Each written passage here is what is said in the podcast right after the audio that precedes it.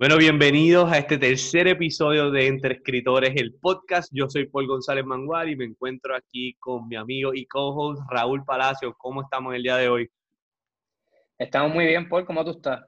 Hermano, yo creo que estoy un poco triste y un poco eh, aturdido y un poco molesto con, con, lo que ha pasado en estos últimos días. Eh, yo creo que todos estamos viviendo estos tiempos y, y, y lo difícil que ha sido, una vez más, volver a ver cómo el racismo, cómo el discrimen, cómo toda esta energía negativa nos, sigue afectando después de tantos años, tantas décadas, tantos siglos. Y yo quiero hacer eco a las palabras de, uno de mis grandes ídolos, que es Jordan, eh, y eco a, a, todas las personas que están en solidaridad con esta situación que está pasando y esto tiene que acabar. Tenemos que hacer nuestra voz, tenemos que poner nuestras plumas a, a escribir y tener estas conversaciones incómodas porque esto tiene que acabarse y erradicarse de una vez por todas. ¿Qué tú piensas? Sí, yo, yo pienso igual. A mí lo, lo que he encontrado curioso es cómo este movimiento de, que estamos viendo ahora en Estados Unidos, que lo están llamando Black Lives Matter, eh, estamos viendo una vez más cómo las redes sociales y un poco de cómo de maneras creativas, igual, igual que con la protesta presencial, se está combinando más que nunca para, para proveer a las personas unas herramientas para organizarse de manera más efectiva. Y creo que dentro de la tristeza que mencionas, a mí si hay algo positivo que, que quisiera poder ver más allá, porque este movimiento apenas está empezando como quien dice para ellos, pero igual como fue el movimiento de Ricky Renuncia en Puerto Rico, o sea, cómo a lo mejor bajo esta presión social donde se han unido tantas diversas voces, que no solamente un sector de la población que, está, que la está liderando, sino que se están uniendo un montón de personas influyentes, cómo a lo mejor a través de esa unión se puede llevar un verdadero cambio. No, estoy muy de acuerdo y y después espero lo mejor y, estamos en solidaridad con, toda esta situación, con todas las personas eh, que han sido afectadas de una manera u otra y, sé que vamos a buscar la forma de, estar donde se supone que estemos como mundo y como sociedad ya en estos tiempos. Pero ahora que menciona eso del arte, me hace recordar un artículo que publicaste hace, hace unos días atrás que se llama Cómo vivir del arte, seis maneras de vencer el mito un artículo súper interesante, un artículo que nació básicamente o tomó forma en uno de los videopodcasts de, de la maestría que hiciste con una gran escritora puertorriqueña. Eh, yo quiero que hables un poco de, de ese video podcast tuyo, bueno, no, no hemos tenido la oportunidad de hablar más a fondo, pero antes de eso, ¿qué te inspiró a hablar de, este, de estos negocios creativos y hablar de este artículo y escribirlo finalmente? Pues yo creo que cualquier persona que, que, ejerza alguna práctica creativa, sea si lo tuyo es escribir, si lo tuyo es el baile, si lo tuyo es la música, o cualquiera de estas distintas formas, pintar, lo que sea, que, que forme el arte, uno empieza un poco empujado por esa intuición y esa pasión, ¿verdad? Y tú vas sacando tiempo del, que tú crees que no tienes para dedicarle a esta práctica creativa. Lo que yo creo que llega un momento en, en, en, durante ese transcurso donde tú tienes que empezar a evaluar si esto es algo que, que quisieras viabilizar y profesionalizar como quien dice, o si lo vas a dejar como un eterno hobby, que está bien, porque no necesariamente algo que quiere eh, pues perseguir.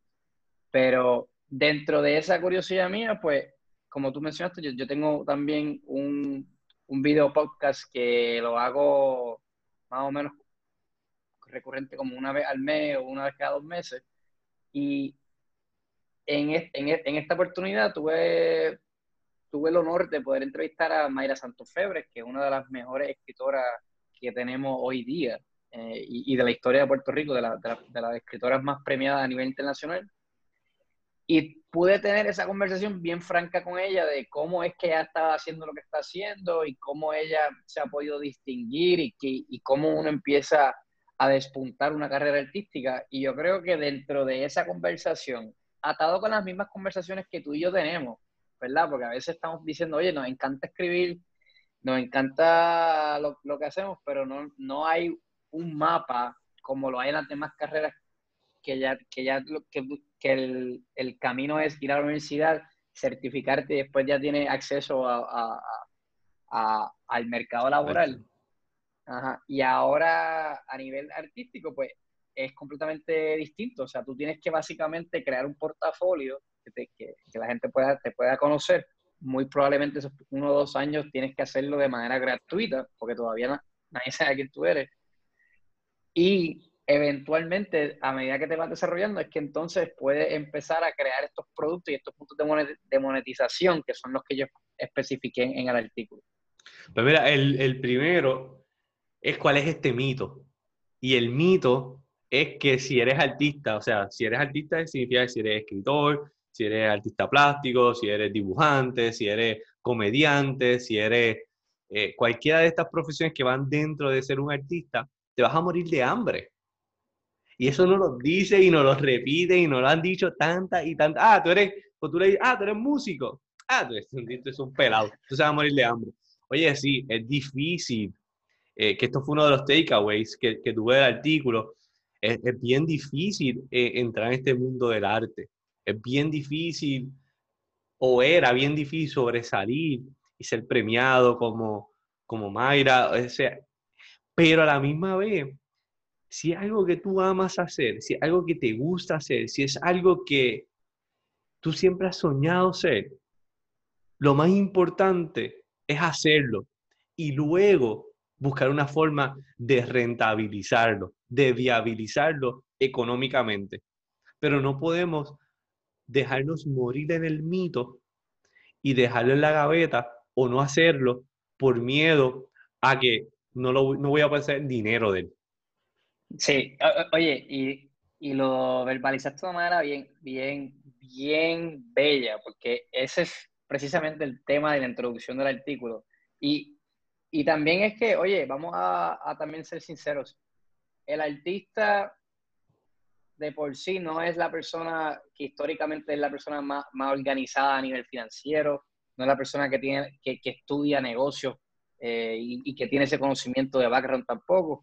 Así que hay unas desventajas que siempre hubo para estas personas sobresalir y, viabilizar eh, esa práctica creativa que ellos tenían. Y, y, en el artículo yo hago hincapié en tantos artistas grandes e influyentes que murieron, o sea, en, la pobreza. O sea, o sea, que el mito, hasta cierta manera, tiene una larga lista de, de, de, evidencia detrás de. Pero lo que yo trato de decir en el, eh, en el artículo más que nada es que esas mismas herramientas que están empezando a causar es, esa pérdida de, la, de los modelos tradicionales, esa pérdida de los empleos nueva seis que antes tus papás y tus abuelos disfrutaron porque salieron de la Segunda Guerra Mundial y, pudieron estar en, esta etapa de un crecimiento económico bravo que fue más o menos equitativo para todas las clases. Pues eso se ha ido minimizando. Solamente un por ciento de la gente en, en, las altas escalas sociales están generando esas riquezas y se están llevando ese crecimiento económico y nuestros empleos cada vez se están perdiendo, uno, a la globalización y dos, a que la, la automatización también está ayudando a causar unas eficiencias que en otras palabras no es nada más que una pérdida de un empleo tradicional. Así que en, en, en este nuevo panorama que todo se está ocurriendo, lo interesante es que la entrada a las redes sociales, la entrada de estas plataformas que, que, que están dando un acceso digital y conectando el mundo a la música, como lo, como lo es Spotify y estas otras plataformas, y, y, Amazon hasta cierta manera con, con, la venta de los libros, pues hay más formas de que la persona que ejerza este, esta práctica creativa pueda por lo menos, uno, darse a conocer y dos, entrar al mercado. Mira, y ahí... Sin tener que esperar a que, a que sea escogido, porque esa era otra cosa, que el artista antes tenía que, tenía que ser escogido por una por un aristócrata, tú sabes. Y, y ahora eso no es el caso. Definitivo, sí. Y eso que menciona, eh, Michelangelo era financiado por los Medici en, en, Florencia y hay muchas historias que tú cuentas en el mismo artículo. Pero hay una palabra clave que mencionas en la tercera parte del, del artículo y es la autogestión o empresarismo o emprendedurismo o cuentapropistas, como le están llamando ahora, como le quieras llamar, como le queramos llamar. es, es bien importante y te voy a contar dos lados. Es bien importante porque no enseñan a, a los artistas o a estas carreras que no son de administración de empresas en la universidad, no le enseñan cómo uno manejar su propio negocio. Si tú eres un doctor, si tú eres un abogado, si tú eres un arquitecto, si tú eres un ingeniero y tienes tu propia oficina, hello, tú eres un empresario. Tú lo eres, pero no te enseñan absolutamente nada o no te enseñaban absolutamente nada. Ya hay algunas universidades que están trayendo algunos currículos, pero y hace falta esa parte. De la misma manera, cuando yo empecé a escribir, que, que lancé mi primer libro y todo esto, yo lo tuve al revés. Yo era una persona de empresa y los de humanidades me decían como que, ¿y qué tú haces aquí? ¿Qué tú escribes? y era como que para mí fue un shock, pero tampoco lo puedo tomar personal porque pasa exactamente de la misma forma al revés. Pero eso de la autogestión que tú mencionas es una de las cosas más importantes y otra de las cosas que mencionas dentro de la autogestión es que con el acceso a la educación gratuita que hay ahora, desde videos en YouTube y un montón de cosas, uno puede desarrollar eso como artista para tener el conocimiento básico y poder emprender dentro del campo y otra vez hacerlo económicamente rentable porque pues tenemos que pagar biles como quiera. Claro.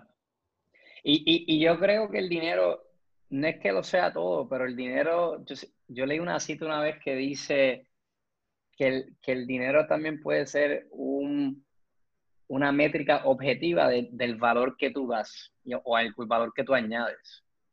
Entonces, todos quisiéramos, todos quisiéramos vivir de nuestras pasiones, pero no, no todos tenemos o estamos listos, estamos preparados, tenemos esa habilidad todavía es como tú y yo quisiéramos a lo mejor ser baloncelista en NBA, pero no tenemos ese talento todavía. Es, es, exactamente lo mismo con, con el arte y, y, hasta más complicado en cierta medida porque el arte también tiene eh, unos gustos, unas preferencias subjetivas. Exacto. Pero sin embargo mencionas varias cosas que lo hacen mucho más real salir de ese mito. Y ahí están y le voy a dar por encima y, puedes abundar más. Están, los servicios que uno puede hacer desde consultoría, eh, charla, todo esto que es intangible, que uno puede, que con el valor que uno crea como artista, uno puede venderlo o aportar positivamente para generar un ingreso.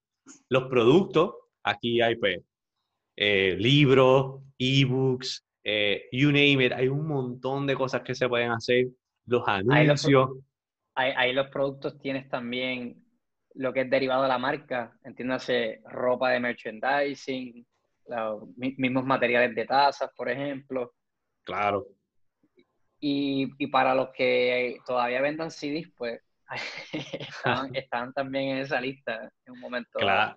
Mira, y también pues, tú puedes ser embajador de una marca, si tú eres eh, pintor, ¿verdad? Por decir algo, y ahí está tienda que vende canvas y vende pinceles y vende pintura, pues tú puedes ser el embajador, tú puedes ser la cara de esta tienda y te pagan como si fuera, eh, eh, ¿verdad? Esta persona, como si fuera un anuncio, pero sin ser anuncio. O sea, se hace de una manera un poquito diferente, que eso lo llaman un brand ambassador. O sea, hay muchas formas ahora que antes, por las redes sociales, como menciona, y los productos digitales, eh, lo podemos hacer como artistas. Y es mucho más real exacto, dijiste los anuncios, que esos son para las personas que logran conectar con audiencias grandes, sea en vivo o, en digital. O sea, si tú eres una persona que, que logras almacenar una comunidad de gente que te sigue, pues eso es una, o bueno o malo, una audiencia, un activo a quien le puedes vender tu arte, tu servicio.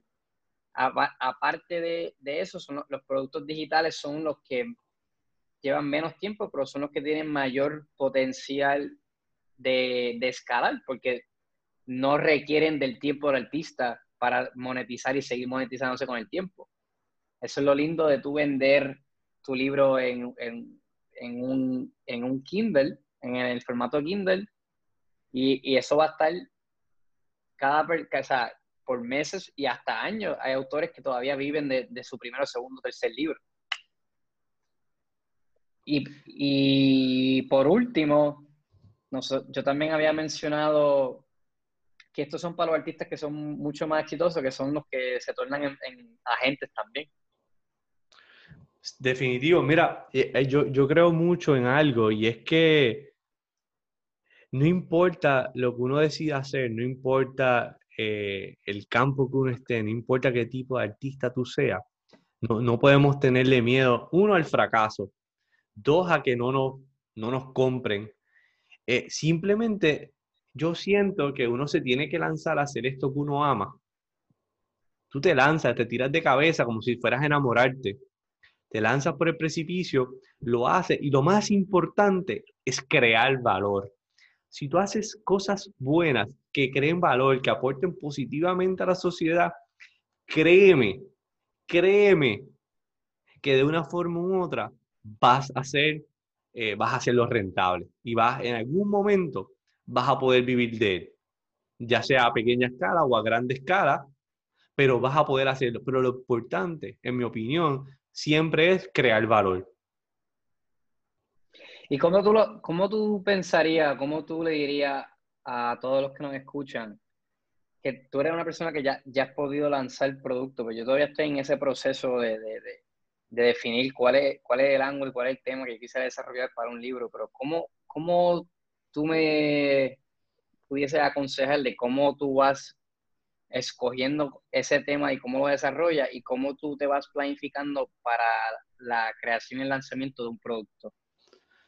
Eh, pues mira, hay, muchas formas. Este, una de las cosas que yo siempre eh, estoy pendiente, para mí lo más importante siempre que lanzo un libro es cuál es el, el break-even point, el punto de evolución.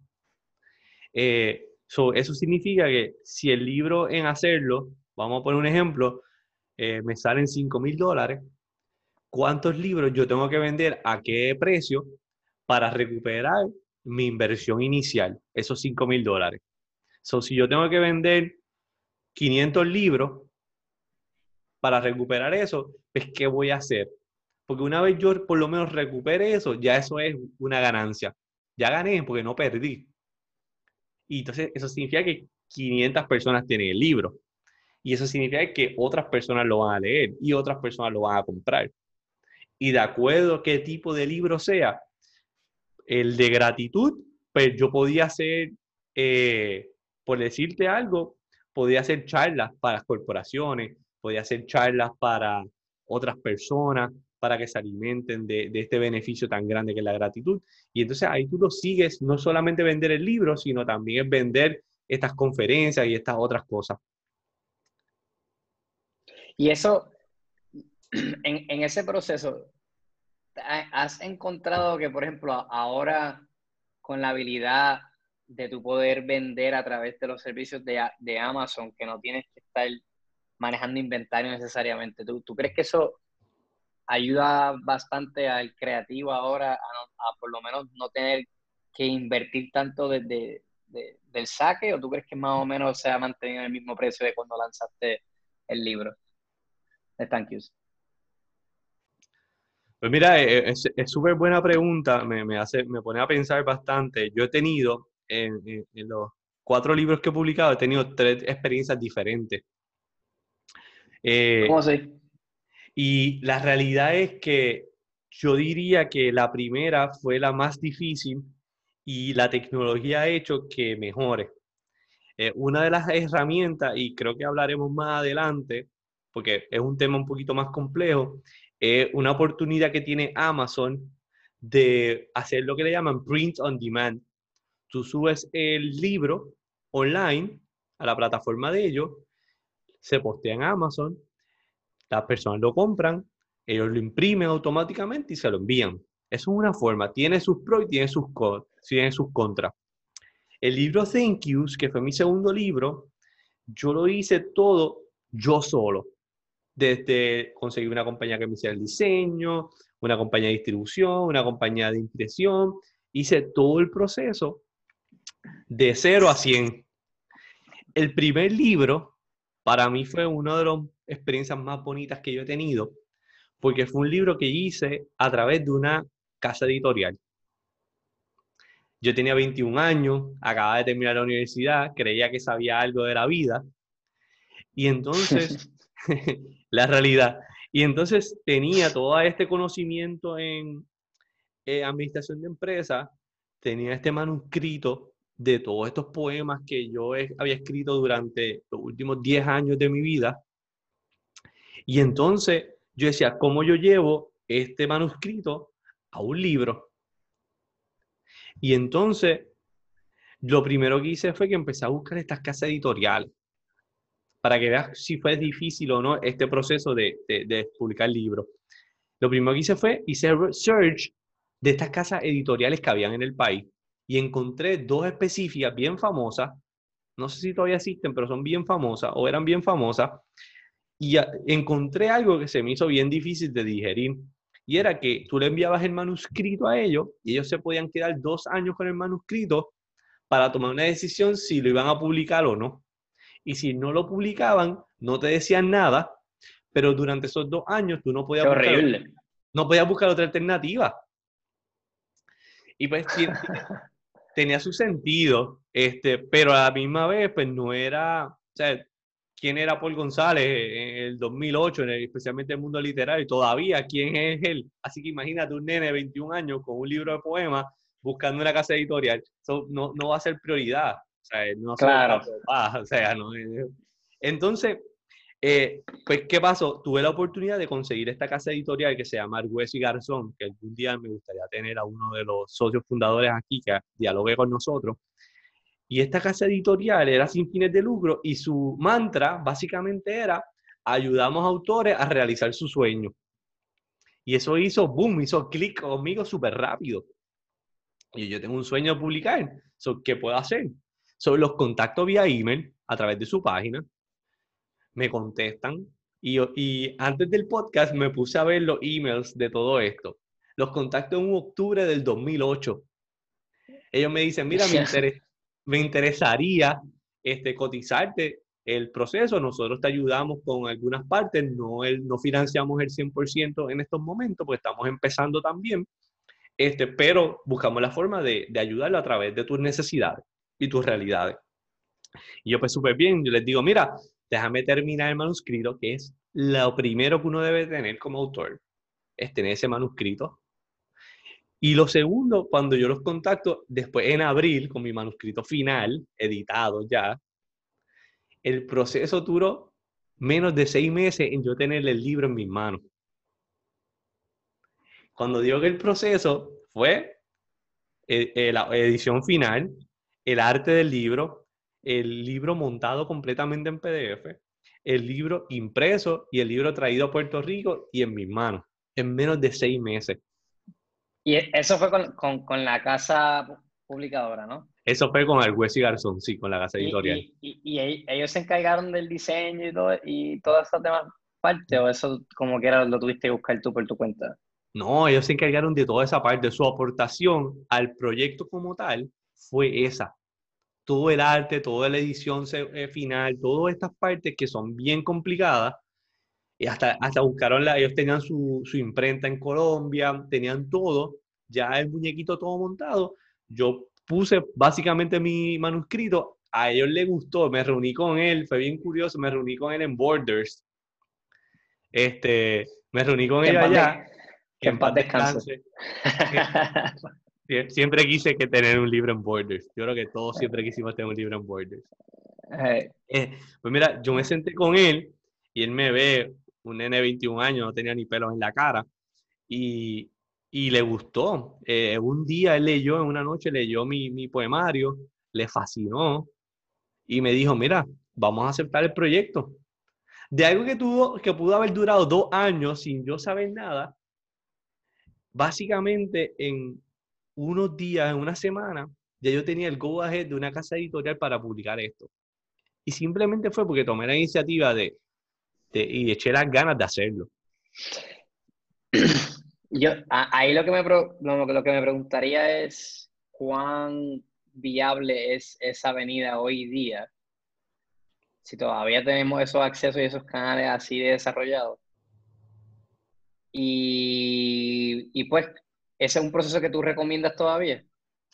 Mira, yo creo que sí. Este, yo creo que es una, una vía muy buena. Es una vía, eh, acuérdate, y, y, aquí va parte de la contestación a tu pregunta.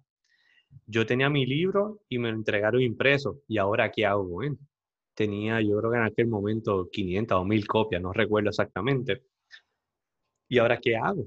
Porque la casa editorial te ayuda a toda esta parte de, producir y tener tu, tu, obra literaria. Y después, ¿cómo la vendes? Eh, y, y, y, ahí es donde entra tu artículo otra vez. Lo único que en ese momento yo me quería comer el mundo y tenía quizás un poquito más de destreza que quizás otras personas que estaban en humanidades y todo, por lo que hablamos, porque tenía un poco de conocimiento en mercadeo, en cómo vender, había estado más expuesto a ese mundo. no importa qué, yo fui como a 50 noches de poesía, hice tres o cuatro presentaciones, encontré emails que yo le escribía a gerentes de hoteles en San Juan. Yo en aquel tiempo vivía en Aguadilla, solo le escribía a gerentes de hoteles en San Juan para ver si me podían donar básicamente un salón con silla y hasta piscolabi para hacer mi presentación. Wow, esto, fue, esto fue una, venta pulmón con contactos vídeos que tú tenías, o tienes ahí, yo, yo quisiera más o menos para mi propio repaso, tener y tocar todas las bases que tú tienes, jugar todas las cartas que tú tienes en términos de contactos y en términos de poder dirigir el libro a, un mercado que, que, que, entiendas que vaya fin con el libro, ¿no? Exacto. Mira, vender poesía, por lo menos en mi caso, a esa pequeña edad y sin, y sin ningún tipo de nombre en la industria, era bien difícil, pero yo dije, mi meta siempre fue, y volvemos al, al punto de evolución, mi, mi, esto fue recuperar mi inversión si yo recuperaba mi inversión, era como si hubiera sido un bestseller. E ese era mi, mi norte. Y lo otro, y aquí me hizo, pues, creé un poquito de paralelo con, con algo que dijo Mayra, mi parte competitiva, yo decía, yo necesito o quiero, o algo que sería una, un gran win para mí, era que me publicara uno de los periódicos una nota de, de, mi, de mi libro y lo logré. Oye, era una nota de, no tenía ni, 50 palabras, era bien chiquitita, una parte de evento. Pero, lo logré. Pero lo lograste, exacto. o, sea, o sea, para mí en ese momento, todas esas cosas me ayudaban, uno, a motivarme, me ayudaban a, a seguir hacia adelante y me ayudaban a seguir la meta de recuperar esa inversión.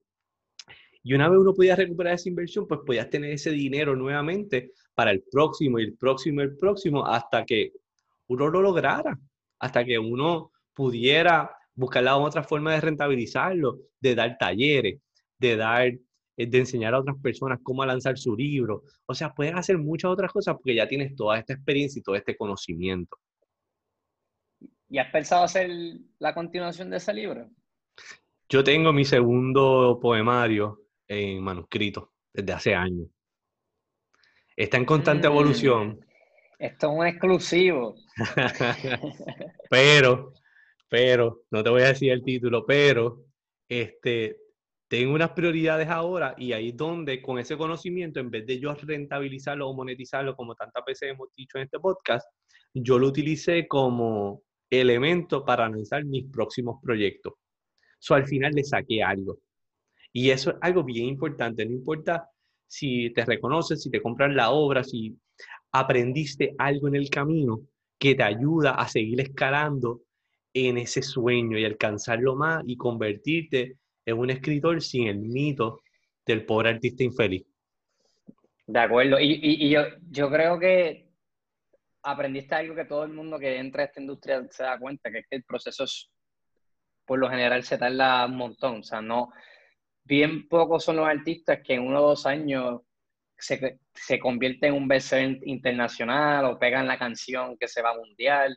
O sea, esto es un proceso que requiere unos años de sacrificio que no vas a poder verlo inmediatamente, tal vez en uno, dos, tres, cuatro, cinco años. La meta es con, con este, con compartir esta historia y tener estas conversaciones es cómo a lo mejor minimizamos ese tiempo, uno, y dos, cómo le damos un poco más de claridad a este camino medio oscuro que no sabemos para dónde ir y para quién preguntar y por dónde empezar. Eh, hago eco a tus palabras, estoy totalmente de acuerdo. Es cuestión de empezarlo, lanzarse y hacerlo. Y si tienes miedo, hazlo con miedo. Así que yo creo que vamos a dejarlo ahí. Eh, invito a todo el mundo este, a que escuche el video podcast de la maestría de Raúl Palacio en raúlpalacios.pr.com, a que lean el artículo, a que vean lo de el, el, video podcast de Mayra, que está espectacular, es una de las mejores video podcasts que he visto que has hecho, te felicito por eso. Eh, y una vez más, sigan emprendiendo, sigan emprendiendo, sigan haciendo el arte. Eh, una de las cosas más importantes que nos va a mover hacia adelante como mundo y como país. Mejor no lo puedo haber dicho, así que muchas gracias. Gracias a todos los que nos escuchan y ya tú sabes, pueden seguir en raulpalaciospr.com. Y a mí me pueden seguir en Paul González Mangual. Así que muchas gracias y hasta la próxima. Seguimos.